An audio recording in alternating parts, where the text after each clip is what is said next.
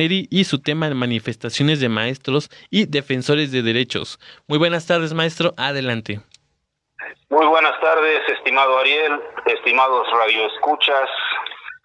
Pues para quienes se imaginaban que al terminar el régimen priista en el Estado de México, baluarte de la corrupción, de la represión, de la incapacidad y de la injusticia, que si ya habían terminado las manifestaciones sociales, se equivocaron. Eh, las manifestaciones continúan. Es cierto que eh, la herencia de adeudos y de agravios a los pueblos, a las comunidades y organizaciones, a los luchadores sociales son enormes. Lo cierto es que, al parecer, al nuevo régimen de Delfina Gómez no le corre prisa por resolver la maestra Delfina Gómez durante su campaña y a una hora viene sosteniendo que el diálogo es la estrategia básica para evitar las manifestaciones públicas, las marchas, los plantones, los bloqueos y otras formas de acción. Pero ¿qué es lo que está pasando? El 25 26 de octubre pasados se manifestaron en la eh, ciudad de Toluca con distintos contingentes, algunos muy numerosos, otros simplemente haciendo presencia en la plaza frente a Palacio de Gobierno, se manifestaron tres grandes frentes de organizaciones magisteriales. Uno es el Movimiento Magisterial Mexiquense, que agrupa a 11 organizaciones. Otro es el Movimiento, eh, el Movimiento Mexiquense contra la Reforma Educativa, MECRE, que aglutina a ocho organizaciones de escuelas populares. Uno más es el frente de la SEDEN, de la Coordinadora de Escuelas Democráticas, con otras cuatro organizaciones. Estamos hablando de eh, movimientos amplios de docentes, de maestros, de escuelas llamadas autogestionarias, escuelas populares, escuelas de organización que eh, se extienden por casi todo el territorio mexiquense, pero sobre todo en los medios, en los municipios urbanos. Eh, abarcan los distintos niveles, desde preescolar hasta el nivel universitario. Agrupa por lo menos, por lo menos 300 planteles educativos y 5.000 docentes. ¿Qué es lo que piden estas organizaciones? ¿Por qué se manifiestan? Es eh, tienen en general, eh, comparten demandas eh, que son añejas, demandas que eh, vienen del pasado, que aparentemente tendrían una solución pronta al terminar el régimen priista. Desgraciadamente no ha sido así. Ellos claman, exigen, solicitan las claves las plazas para nuevas escuelas, para escuelas de nueva creación. Y es que así como crecen los asentamientos, como se expande la mancha, las manchas urbanas, así como se consolidan las zonas rurales, las zonas eh, urbanas, los nuevos asentamientos requieren servicios educativos, requieren nuevas escuelas, y es ahí donde actúan las comunidades para crear sus servicios, para crear sus nuevas instituciones. Hay eh, decenas de eh, planteles que no tienen clave, que no tienen plazas para que se les dé servicio educativo a los chiquitines. También exigen la basificación de por lo menos 500 profesores en general, los tres movimientos. Al parecer entre 500 y 700 docentes que por la reforma educativa peñanietista no han podido ser basificados. Desgraciadamente esa reforma educativa al parecer se consolida en este régimen.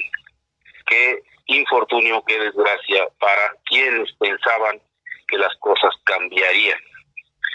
También exigen pago de personal no docente, es decir, los trabajadores, las trabajadoras, eh, como el personal manual, las bibliotecarias, secretarias, los eh, conserjes, los vigilantes, que no tienen un salario de gobierno son pagados por los padres, madres de familia y esto implica que la educación no es gratuita porque tienen que pagar a este personal.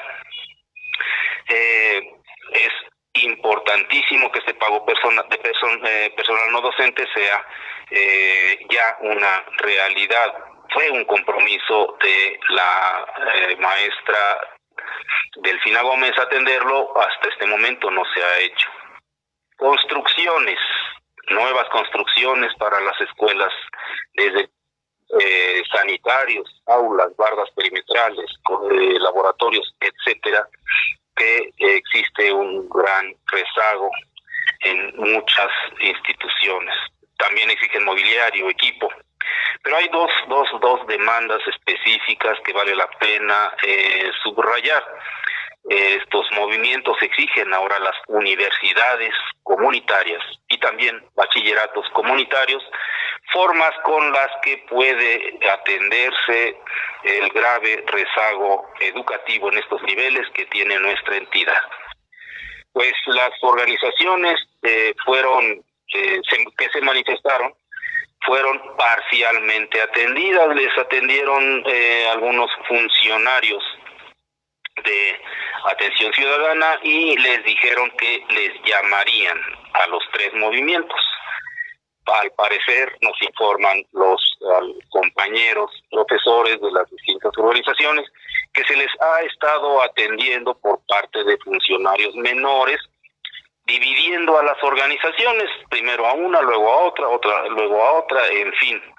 Eh, pero coinciden todas en que no hay soluciones, porque los funcionarios que reciben no tienen capacidad eh, decisiva y no ha habido respuestas específicas que se concreten en soluciones. Es perceptible, eh, según la opinión de distintos líderes de estas agrupaciones, es perceptible una política de Estado que consiste en la cooptación de dirigentes de organizaciones, en la división de los movimientos a quienes se les atiende de manera atomizada y de em, ignorar, ignorar a las organizaciones sociales. Eh, a la más, a la más eh, clara usanza priista. Esto no es todo, también eh, en la ciudad de Toluca se mantiene el plantón del movimiento Haz Valer Mi Libertad, que desde el 1 de junio del 2023 se, eh, se eh, colocó frente a las puertas del Palacio de Gobierno, estando todavía como gobernador Alfredo del Mas. El movimiento lleva ya 170 días. Recordemos que es un movimiento en el que las, sobre todo mujeres, eh, eh, padres, madres, hermanas, esposas de presos inocentes, mantienen como un movimiento emblemático, resistente, persistente, luchando por la justicia y por los derechos humanos en nuestra entidad. Ellas eh, estuvieron incluso durante 24 días en huelga de hambre y levantaron este ayuno solo cuando la maestra Delfina se presentó ante ellas con la, eh, el compromiso de apoyarles para que sea atendida su demanda de liberación de presos inocentes mediante el mecanismo de la eh, amnistía. Eh, una buena noticia, quizá el día de ayer la maestra Delfina estuvo en el plantón y recibió un abrazo de parte de las compañeras que se están manifestando, de las manifestantes que en ese momento se encontraban. Se tomaron la foto, son fotos de sonrisas francas, de sonrisas luminosas, y eh, dio, por supuesto, un, un atisbo más de esperanza a este plantón. Lady Plácido, que es la vocera de Haz Valer Mi Libertad, en plantón desde hace 170 días, publica en su en sus redes sociales. Gobernadora Delfina Gómez, presente. Hoy en este día especial y a través de este pequeño escrito, las mujeres las valer mi libertad y nuestros respectivos familiares, injustamente presos, queremos hacerle extensivas nuestras más sinceras felicitaciones por su cumpleaños y asimismo aprovechamos para enviarle un fraternal abrazo. Saludamos que abrace la lucha de quienes nos encontramos en plantón resistiendo dignamente afuera del Palacio de Gobierno del Estado de México, donde reivindicamos la libertad de nuestros injustamente presos. Para nosotras es esperanzador tener abiertas las puertas del Palacio de Gobierno e incluso un pedacito de pastel, en donde antes, y entre comillas antes, lo único que recibimos fue una brutal, un brutal desprecio Seguiremos luchando codo a codo, viendo en usted una aliada para alcanzar la libertad.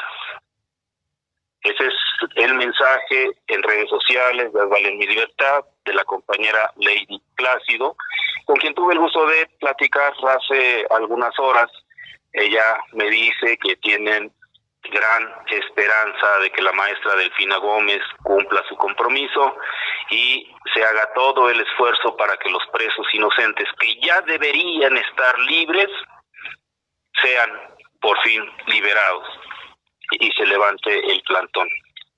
Pues con esto damos cuenta que el magisterio de las organizaciones sociales, el magisterio que viene de la lucha popular y que en gran medida es uno de los actores principales para que el actual gobierno haya quedado electo, viene siendo ignorado.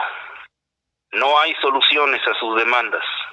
Es necesario que la Secretaría de Educación y que eh, los que toman decisiones políticas en el Estado eh, volteen la mirada y que eh, solucionen sus demandas. Ya las organizaciones eh, que se encuentran enojadas preparan una escalada de manifestaciones para hacer pública su inconformidad.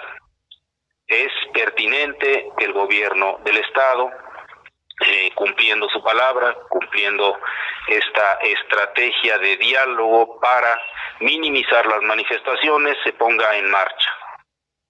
Las organizaciones quedan, quedamos a la espera de que el gobierno sí cumpla sus compromisos y que por fin el Estado de México eh, vea y sea testigo de un cambio de régimen hacia un cambio, hacia un régimen donde haya justicia, donde se libere a los presos inocentes, eh, donde ya no se encarcele a los eh, que se les fabrican delitos, donde se atiendan las necesidades básicas de niñas, niños, como es las necesidades educativas, y que se atienda al magisterio, al magisterio que por años, por décadas, viene, viene eh, resistiendo, padeciendo la represión y la ignominosa eh, eh, omisión de los gobiernos. Esperamos que las cosas cambien. Hasta ahí mi mensaje, estimado Ariel, estimados Radio Escuchas. Pues muchísimas gracias, maestro Oscar Neri. Esperemos que sí se haga atento a los llamados de los maestros. Eh, nos vemos la siguiente semana, ¿le parece bien? Ok, hasta la próxima. Hasta la próxima.